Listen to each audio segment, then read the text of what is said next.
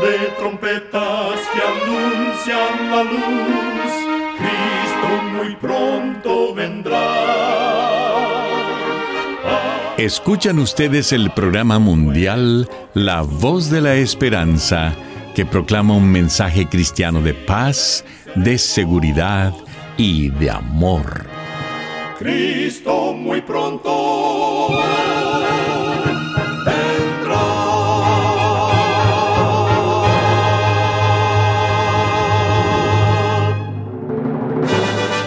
Le damos la bienvenida a este subprograma La Voz de la Esperanza. Nos sentimos muy contentos de que nos pueda acompañar el día de hoy. Queremos reiterar nuestra gratitud a Dios por seguir guiando nuestro programa por más de 75 años. Recuerde que en nuestra página de internet podrá encontrar este programa radial, así como las maneras de comunicarse con nosotros. Solo entre a www.lavoz.org.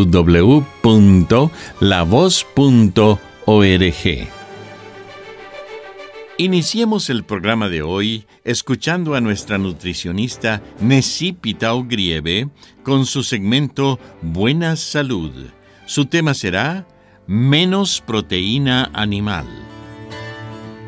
Las proteínas forman la base para el funcionamiento del cuerpo. Crean las estructuras de tejidos y órganos, regulan las funciones corporales con enzimas y hormonas, te defienden de bacterias y virus con anticuerpos y el ADN, nuestros genes, también están formados de proteínas. Las carnes son parte esencial de la dieta de muchos. No obstante, los criaderos de animales, además de maltratarlos, utilizan hormonas y químicos para acelerar los procesos de crecimiento. Es recomendable limitar su consumo. El exceso de proteína, especialmente de origen animal, produce residuos tóxicos en el organismo, provoca descalcificación, sobrecarga los riñones que deben eliminar los desechos proteicos y eso puede causar cálculos renales y enfermedades relacionadas con el aumento del ácido úrico. Analiza tu dieta. ¿Te estás excediendo al ingerir alimentos de origen animal y no te has percatado? Te recomiendo una alimentación variada, equilibrada y sin excesos ni carencias de proteínas. Recuerda, cuida tu salud y vivirás mucho mejor. Que Dios te bendiga. La voz de la esperanza, al grito del corazón, alcanza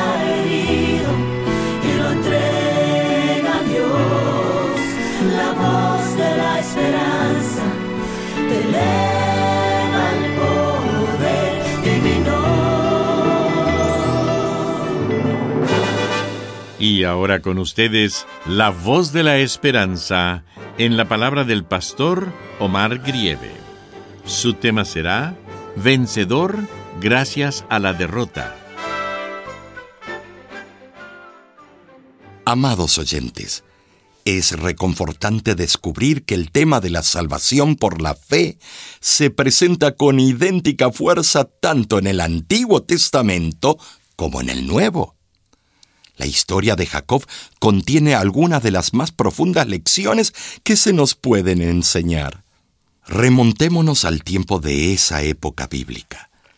Encontramos que después de servir a su suegro Labán por 20 años, y haber sido engañado numerosas veces, Jacob sale de la casa de su tío en la oscuridad de la noche con sus dos esposas, sus rebaños y manadas, encaminándose hacia su hogar en Canaán. Cuanto más se acerca a la casa paterna, más nervioso está. Le han informado que cuatrocientos soldados vienen a su encuentro. Esaú, su hermano, está en pie de guerra y Jacob se siente tan abrumado que busca planear una estrategia inteligente. Divide a su gente en dos grupos, pensando que si uno es atacado, el otro podrá huir. Hace todo lo que puede por la seguridad de su familia y lo hace todo de acuerdo con su criterio personal piensa que Dios ayuda a los que se ayudan. Finalmente, dominado por la desesperación, se aleja en la oscuridad de la noche para orar junto a un arroyo. Génesis capítulo 32, versículos 24 al 28, nos cuenta que así quedó Jacob solo, cuando en las horas oscuras luchó con él un varón hasta que rayaba el alba. Y cuando el varón vio que no podía con él, tocó el sitio del encaje de su muslo, y se descoyuntó el muslo de Jacob, mientras con él luchaba. Y dijo, Déjame, porque raya el alba. Y Jacob le respondió, No te dejaré si no me bendices. Y el varón le dijo, ¿Cuál es tu nombre? Y él respondió, Jacob. Y el varón le dijo, No se dirá más tu nombre Jacob, sino Israel, porque has luchado con Dios y con los hombres y has vencido. De este incidente aprendemos en primer lugar que la conversión y la sumisión absoluta a Dios no se produce necesariamente al mismo tiempo. En segundo lugar, el esfuerzo personal en este aspecto requiere una lucha que generalmente nos deja marcados y de la cual somos perfectamente conscientes. Jacob salió lisiado de esa crisis y entendemos que así quedó por el resto de sus días. Cuando comprendemos lo débiles que somos, entonces logramos nuestra mayor fortaleza. Dios da a los seres caídos, frágiles y desamparados, la fuente del poder infinito. ¿Qué entendió esa noche Jacob? Que había estado haciendo lo que Dios no esperaba, ni le pedía que hiciera. Durante veinte años Jacob había intentado cumplir las promesas que le había formulado a Dios en Betel. Sin embargo, ahora descubrió que lo que necesitaba era aceptar las promesas que Dios le había hecho a él. Descubrió que el esfuerzo que Dios requiere no consiste en luchar para cambiar la vida, sino para hacer lo que Dios promete hacer por nosotros. Debemos luchar para mantener nuestro contacto con el cielo, con el Dios Todopoderoso. Se cuenta que el doctor Adoniram Gordon, predicador y escritor cristiano del siglo XIX, decía que en algunas calles de la ciudad de Boston, Massachusetts, solían verse carteles en las ventanas de las casas desocupadas que decían, se alquila con o sin fuerza refiriéndose a la fuerza eléctrica, que era gran novedad en esos tiempos. Y agregaba el doctor Gordon que sería bueno preguntar a los que quieren ser cristianos si lo desean ser con fuerza o sin fuerza.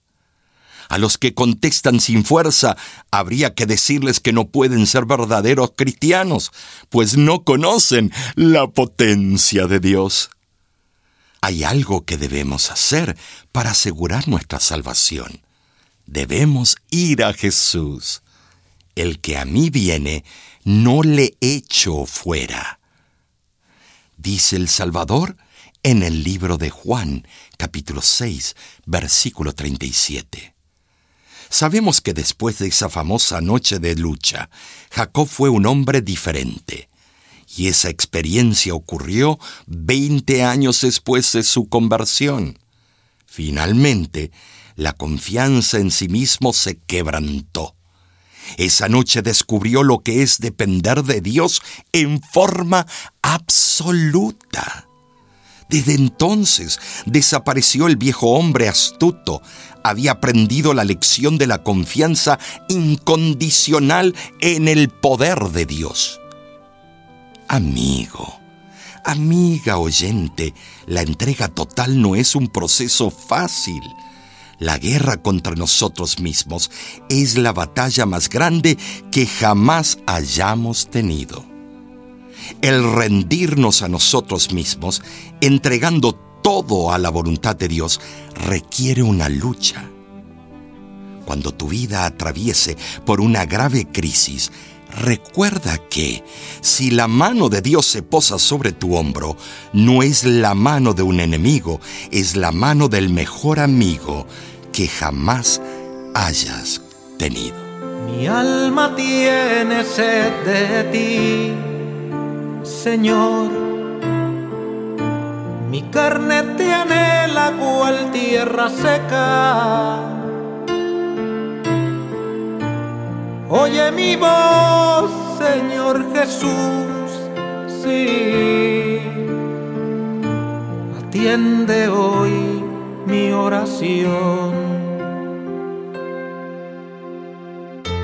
mi roca fuerte eres tú, Señor. Por ti pacientemente esperaré.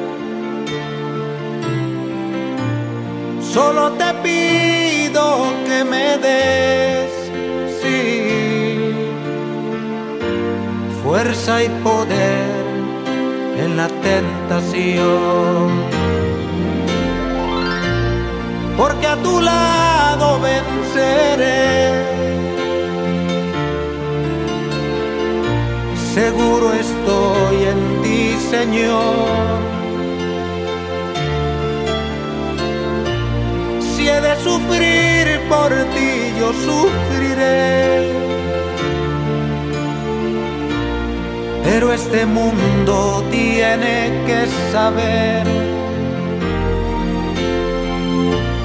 que Jesucristo el precio ya pagó. Y por su gracia salvos somos hoy. Cuando en la cruz su sangre derramó,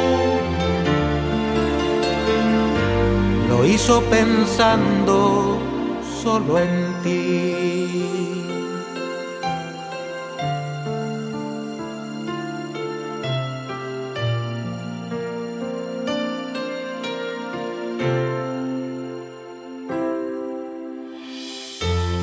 quieres tú con él vivir.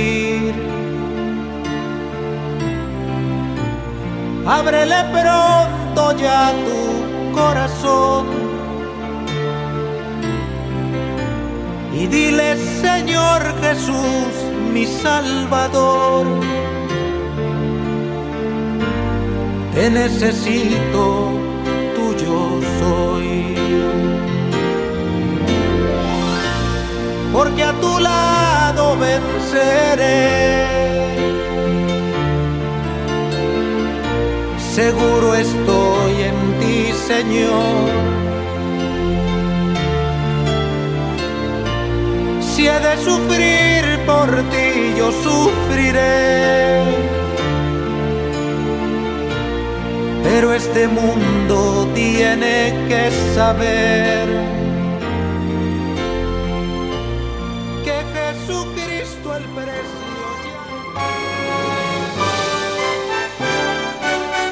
Escuchan ustedes el programa mundial La Voz de la Esperanza. Como cada semana, nos sentimos muy contentos de saber que contamos con su compañía. Recuerde que usted puede obtener el programa del día de hoy entrando a nuestra página www.lavoz.org. Ahí mismo usted también encontrará las diferentes maneras de ponerse en contacto con nosotros. Muchísimas gracias amigo, amiga oyente por su atención. Dentro de una semana, por esta misma emisora y a la hora de hoy volveremos con otro importante mensaje espiritual. Y ahora nos despedimos de nuestros oyentes diciendo a cada uno de ellos, Dios te bendiga y te guarde. Haga resplandecer Dios su rostro sobre ti y tenga de ti misericordia. Dios alce a ti su rostro y ponga en ti